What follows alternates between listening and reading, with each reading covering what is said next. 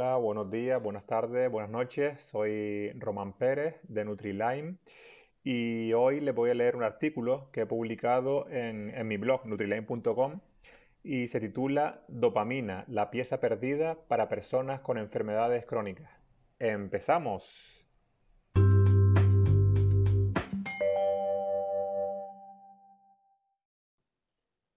No me puedo ni levantar de la cama. No tengo fuerzas ni ganas para hacer nada. Todo me va mal. No tengo ni salud ni dinero para pagarme mis tratamientos. No puedo ni pensar. No soy constante ni con la dieta ni con el ejercicio.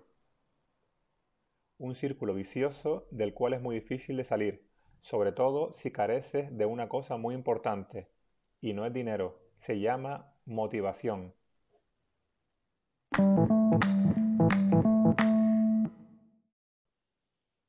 Como bien sabes, la casa no se empieza por el tejado, se empieza colocando los cimientos y para ello nos hace falta los planos, claro está. Pero eso no es lo importante. Lo más importante es la motivación y la fuerza que te lleva a dibujar esos planos y ponerte manos a la obra. Para empezar un tratamiento, y sobre todo cuando se trata de patologías complejas como la enfermedad Lyme crónica u otras patologías autoinmunes de incierta recuperación, en las cuales los tratamientos son muy largos sin una respuesta rápida positiva a ellos, necesitamos motivación. Motivación para levantarnos de la cama, motivación para salir a dar un paseo y tomar aire fresco, motivación para cocinarnos alimentos saludables, motivación para tomarnos nuestros tratamientos, motivación para recuperar la esperanza, motivación para volver a sonreír, motivación para seguir viviendo. Pero, ¿dónde encuentro esa motivación si nada funciona en mi vida? Una de las opciones es aumentando los niveles de dopamina en nuestro organismo. La dopamina es una molécula, un neurotransmisor, que propaga las señales e información entre las diferentes neuronas del cerebro. Sus principales funciones son el proporcionar placer, la motivación, la coordinación de movimientos, la toma de decisiones, el aprendizaje, la curiosidad, la creatividad, etc. ¿Se nace o se hace la motivación? Hay personas que nacen con ella al tener los niveles de dopamina más elevados que otras personas de forma natural. El factor genético es relevante. Ese tipo de personas lo tendrán más fácil para recuperarse de situaciones traumáticas en su vida. Encuentran la motivación en cualquier parte. Pero otras necesitarán entrenar y aumentar los niveles de dopamina para poder volver a recuperar la esperanza. Ahí está la clave.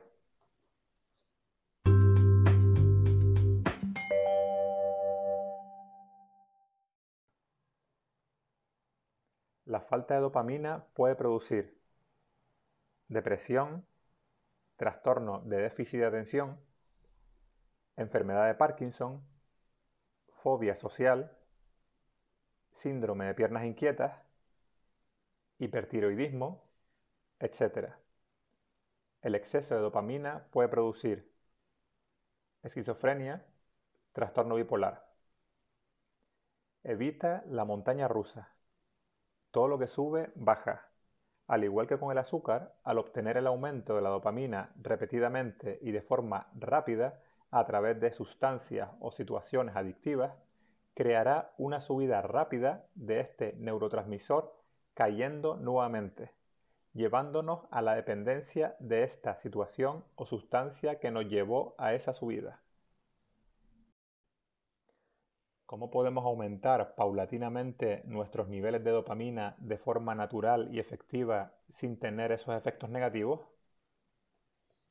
Por ejemplo, el entrenamiento de pesas es una excelente herramienta para aumentar tus niveles de dopamina, al igual que el entrenamiento corto de intervalos, tipo carreras, saltos, etc. Los ayunos también aumentan tus niveles de dopamina naturalmente, ayudándote a concentrarte si necesitas rendir intelectualmente para trabajar, estudiar, etc., te recomiendo hacerlo en ayunas o después de tu entrenamiento. Terminar tu ducha con agua fría durante unos segundos creando la hormesis. Te dará un empujón de bienestar y concentración posteriormente. O aún mejor, los baños de agua helada para los más temerarios y quieran obtener mejores efectos y a más largo plazo. También tenemos los alimentos ricos en tirosina, precursora de la dopamina, como té verde, chocolate negro, carne, arándanos, aguacates, etc. Te darán tu último empuje para seguir con tus tratamientos y en tu día a día. Relaciones sociales, contacto con la naturaleza, exposición al sol, agradecimiento, yoga, control del estrés, regulación de tus ritmos circadianos, buena higiene del sueño, etc. También son herramientas excelentes para llevarlas a cabo en tu día a día ayudándote en tu camino a la recuperación. Por otra parte tenemos pues la aportación de micronutrientes que son necesarios para la producción de dopamina, como es el magnesio, la vitamina B6, la B9, el folato, la B12, cobalamina, carnitina, fenilamina, etc. Precauciones a tener en cuenta. Personas con el sistema inmune muy comprometido o estrés extremo en su organismo empiecen muy poco a poco con estas herramientas al estresar aún más el organismo y puede ser que su recuperación sea muy lenta. Por lo tanto, consulta a tu médico o terapeuta al introducir estas nuevas pautas en tu estilo de vida, a ver si son compatibles con tu patología. Conclusiones. Cuanta más dopamina, más motivación, concentración y felicidad. Hay un factor genético ligado a estos niveles, pero nada que no podamos mejorar siendo conscientes del problema, entre comillas, y cambiando nuestro estilo de vida.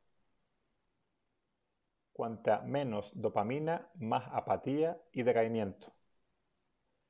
No queremos obtener picos de dopamina a corto plazo que podrán ser adictivos. Pasa como el azúcar, queremos una glucemia estable y a largo plazo. Entrenamiento con pesas, de intervalos, ayunos, duchas frías, determinados alimentos y suplementación te ayudarán a elevar los niveles de dopamina naturalmente, haciéndote tu vida más fácil. Usa estas herramientas de forma selectiva en tu día a día cuando las necesites en esos momentos de decaimiento emocional y físico con sus determinados descansos y verás que te ayudará. Motívate y no te rindas.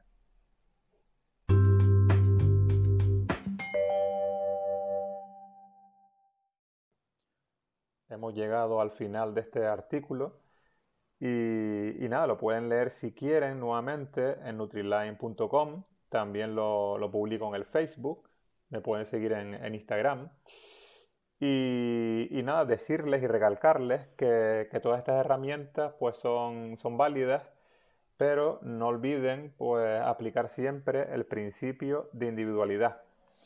O sea, cada persona pues reaccionará de una forma u otra, dependiendo de su propio organismo, cómo responda ante estas situaciones, por ejemplo, dependiendo también de muchos factores, como si tiene, qué tipo de patología tenga, la tolerancia al estrés, etc. Por lo tanto, eh, pueden dar una oportunidad, pero siempre escuchándose a ustedes mismos. ¿Vale? Pues gracias por escucharme y nos vemos en la próxima. Chao.